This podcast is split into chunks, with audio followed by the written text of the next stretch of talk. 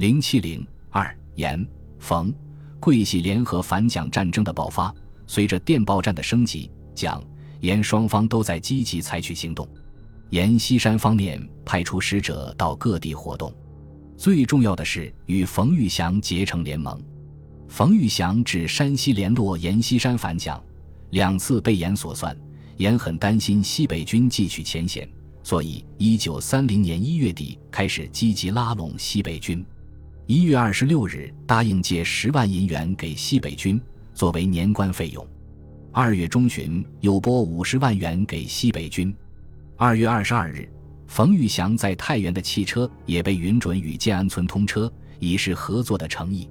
二十七日下午，阎锡山携孔庚到建安村会晤冯玉祥，冯阎沟通了意见。二十八日，冯玉祥到太原协商反蒋大计。三月八日，阎锡山请冯玉祥回潼关主持西北军事。冯玉祥为兼严氏反蒋之心，把妻女留在太原。随即秘密离开太原，九日抵潼关。冯玉祥力主与阎锡山合作倒蒋，其部下绝大多数人见阎锡山首鼠两端，言而无信，都不愿与阎锡山合作，主张先与蒋介石合作倒阎，再回头倒蒋。石敬瑭回忆，一九三零年二月，陆中麟等西北军将领与潼关开会，主张对阎用兵，决定战略为：孙良诚由毛巾渡河攻其右。宋哲元由大庆官渡河倒其左，余跨风陵渡川其腹，并派快速部队由军渡过河刺其心，一面积极与南京联系。为消除西北军将领对阎锡山的敌对情绪，冯玉祥做了大量的解释说服工作。二月二十日，致电陆中麟、宋哲元、刘玉芬、孙良诚等高级将领，解释反蒋的意义及自己的反蒋决心，认为此次反蒋。关系国家兴衰、人民生死、全军存亡，至重且大。余在此虽不自由，然使蒋能到，即死亦快慰；否则，虽得自由，心亦不安，已是自己与蒋介石势不两立。敦促各将领捐弃前嫌，追随严公，迅速动员，万不可迟。更勿为蒋方谣言所分化。在冯玉祥的坚持下，宋哲元。孙连仲等将领虽然不愿与阎合作反蒋，也只能勉力服从。冯阎结盟，鼓舞了各个反蒋派别，增加了各反蒋派的信心。与冯玉祥结盟的同时，阎锡山从各个方面进行反蒋的部署：一、下令把河北、北平、天津、山西地区的属于国民党中央的机关、党报、企业报刊一律查封、接收。控制该地与外地的邮政、铁路、公路，宣布与南京国民党中央断绝关系。二、自立税则，收取税费，接收了天津海关，截留天津海关每月代征的约七十万元海关税及赋税。推行山西纸币，下令各地使用禁钞，预征钱粮到一九三三年，发行六千万军用票充作军费。三、外交上向北平。天津外国驻华领事馆等机构发出照会声明，保护外侨，与各国保持友好关系。四、积极联系改组派、西山会议派以及其他反蒋派别，调解改组派与西山会议派的矛盾，准备在北平组织政府，造成南北对抗的局面。为此，严冯吉力敦请汪精卫出面主持党务问题，希望借重汪精卫的资历，在政治上和南京方面抗衡。阎锡山、冯玉祥等人清楚，反蒋的关键还在于军事行动。早在二月中旬，经过各方协商，就酝酿出了军事领导机构。反蒋军队统称为中华民国军，阎锡山被推戴为中华民国军陆海空军总司令，冯玉祥、李宗仁、张学良为副司令，刘季为总参谋长。三月十五日，第二、第三。第四集团军将领五十七人由陆中林、商震、黄绍竑领衔发表反蒋通电，拥戴冯、阎等人就职，宣布蒋介石的罪状，表示释出此贼。一九三零年四月一日，阎锡山在太原，冯玉祥在潼关，李宗仁在广西桂平通电就职。阎、冯、李把反蒋军队编成了八个方面军，以张桂联军为第一方面军，李宗仁为总司令，黄绍竑副之，白崇禧为总参谋长，下辖三路军：第一路军张发奎，第二路军白崇禧，第三路军黄绍竑，共有五六万人。先以第一、二路军由桂入湘，然后第三路军跟进，与冯延会师武汉。以冯玉祥的西北军为第二方面军，陆中林为前敌总指挥，分兵六路出潼关入河南。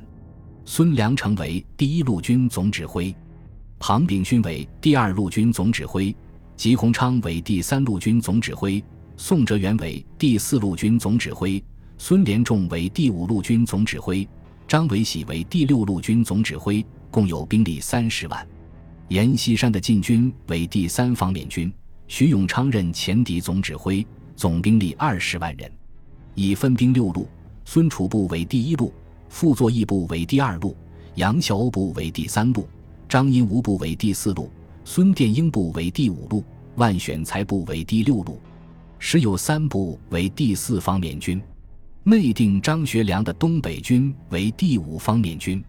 四川的刘文辉为第六方面军，湖南的何建部为第七方面军，河南樊中秀部为第八方面军。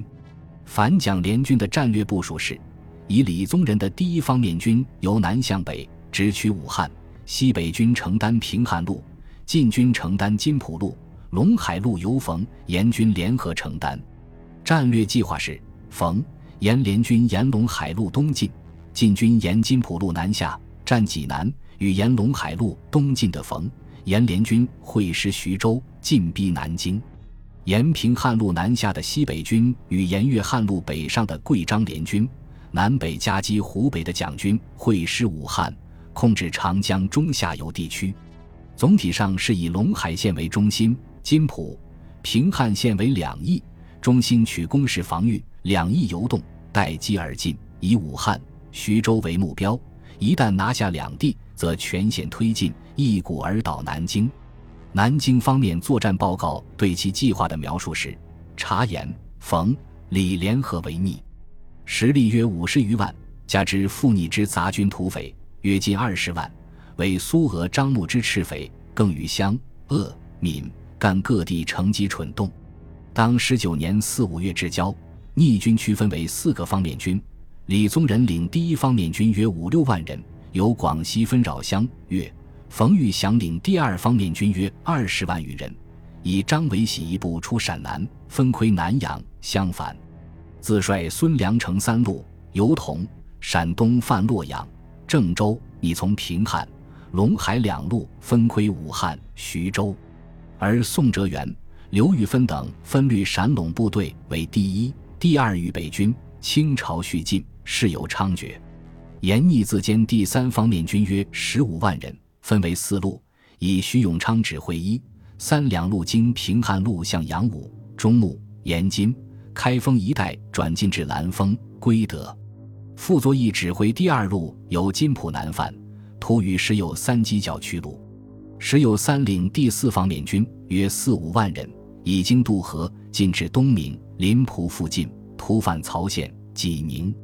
另有万选才、孙殿英、刘桂堂、樊中秀、任英奇、王泰等部约十余万人，分据归德、亳州、扶沟、许昌等地为逆前驱。卢兴邦、高贵滋两部便兵分据福州、临沂，与逆遥相呼应。面对反蒋派的凶猛势头，蒋介石冷静以对。三月五日，蒋介石在日记中写道：“时局虽有发展。”但策略难定，连冯制严，或连严制冯，或双方并联，使其互相牵制而听命于中央。严阴谋，专博旧社会之同情，连旧派以反对中央；冯阳愤，迎合新潮派之趋向，连新派以反对中央。但冯之虚伪，言之奸诈，皆以信用扫地。前以为用严治冯为失察者，今是否其实也？详审之。十日，得到阎锡山放冯玉祥回陕消息后，他再在日记中表示：“严之用心可谓显狠，而不知其利害关系，最后冯必攻严也。今日策略用冯攻严，用严攻冯，或连言以收拾杂军皆可，但言非绝路，不能毁祸。而中央不必利用他人，先安顿韩时，使其不为人利用，则幸矣。总体而言，对北方反蒋联盟建成气候的形势，他并不惊慌。这一局势事实也早在其预料之中。三月二十日，他携送美龄回西口老家，悠游山林。按照他自己日记中的说法，当此反动派联合倒蒋，而我乃回礼，必与反动派以造谣机会。实则我心目中本无敌人也。在反蒋派紧锣密鼓策划联合反蒋时，蒋介石也在谋算对付反蒋联合阵线的方策。按照惯例，他继续采取软硬兼施方针，一方面针对阎锡山动摇不定的特性，派人规劝阎氏，尤其让阎的老友赵代文到太原游说，小以利害。全国人都很厌战，希望过太平日子。你这样做，就不怕挨天下人的骂？再者，我在南京一年多，深知他们内部对他信仰很深。成了铁童子，军队力量也很强大。赵还指出，严的反蒋大联合实际是乌合之众，为利而来，趋利而往。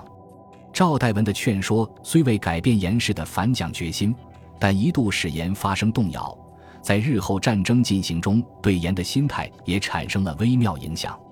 另一方面，蒋介石更做好了充分的战争准备。政治上充分利用中央权威，向反蒋派发动反攻。四月五日，南京国民政府下令通缉阎锡山。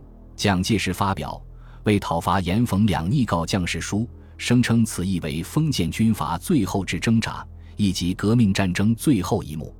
七日，蒋介石又发表告国民革命军全体将士书，宣称冯阎不灭，国无宁日。同一天。国民党中央常委会议决开除阎锡山的党籍，训令华北各地的党员努力奋斗，铲除反动的阎锡山、冯玉祥。同时发表告第三边遣区武装同志书，劝告阎锡山的部下福英主义，辨别顺逆，不为利诱。国民党中央宣传部颁发了讨伐阎锡山的宣传大纲，讨伐冯逆宣传大纲。值得注意的是，这次战争。南京方面没有颁发通缉令，蒋介石在日记中对此解释为：“舍免不能自主，用人亦不能由己。今日之大乱，皆由于五人之报复手段。通缉私仇之人太多，亦由于文人意气用事，排除异己太甚所致。中正敬为人父报仇排人之责，而用舍毫无自主，此党国之所以不安也。受之亦甚，成哉！”无自由，不能安宁秩序之格言。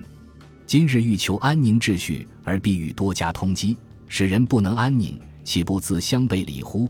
决意赦免通缉之令也。这段话虽然不一定代表着真实的历史事实，但其所指责的对象却颇值重视，隐含了中原大战后蒋胡冲突的前因。军事准备方面，早在二月上旬，蒋阎双方开始电报战时。蒋介石即致电何应钦、何成训、刘峙、陈调元等布置对西北军事计划。我方决先取守势，如果彼先起信，则我平汉、陇海两路先会取变，正与黑石关之线为第一期，次则由金浦、平汉两路会取平今为第二期，第三期则归取晋察绥也。此后，南京方面军事动作不断。三月初。蒋介石开始针对晋方行动作出具体军事部署。六日，任命韩复举为讨逆军前敌总指挥，石友三为平汉路方面军总指挥，马鸿逵、顾祝同为金浦路方面军正副指挥。三月十五日，严冯发出反蒋通电后，蒋介石立即命令陈调元的第一路军线三月二十八日以前集中济南附近。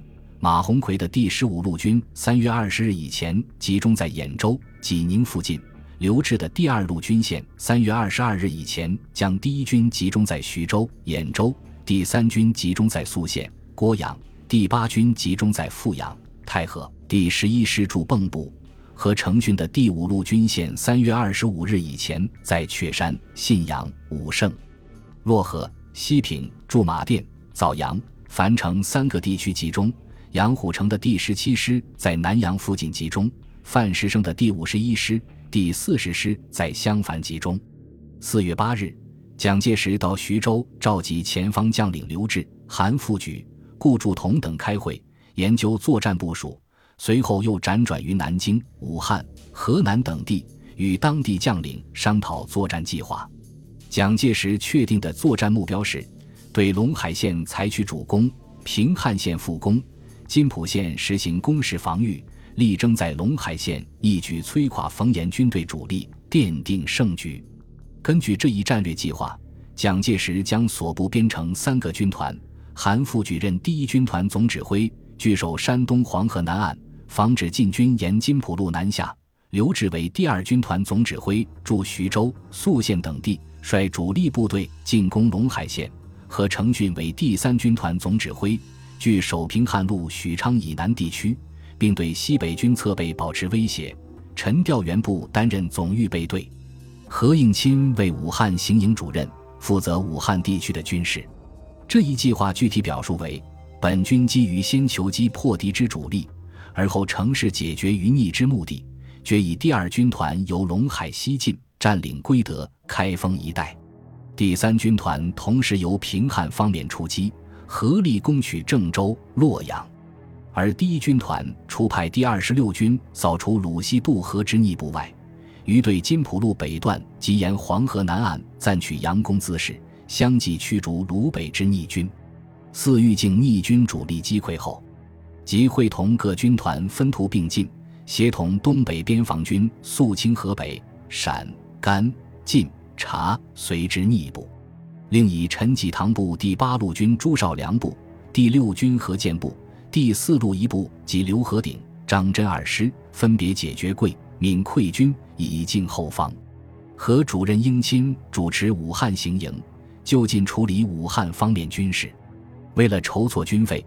南京国民政府下令停止办理军队编遣，将筹集到的编遣费移作军费。四月十七日，还决定发行三千万元公债。部署既定，一九三零年五月一日，蒋介石发出通电，誓师讨伐阎锡山、冯玉祥，决定五月十一日总攻。反蒋派方面，三月十七日，冯玉祥下达动员令。二十日，时有三。孙殿英叛蒋，攻陷了陇海线上的重镇归德。二十六日，万选才部自郑州东进，于三十日占领了开封。战争已拉开序幕。五月三日，阎锡山、冯玉祥在郑州召开会议，相约阎锡山主持反蒋政治，冯玉祥主持反蒋军事。五月十一日，蒋介石按预定的计划发起全面进攻，大战正式爆发。因为战争主要在地处中原的河南省及其邻近地区进行，所以又称中原大战。本集播放完毕，感谢您的收听，喜欢请订阅加关注，主页有更多精彩内容。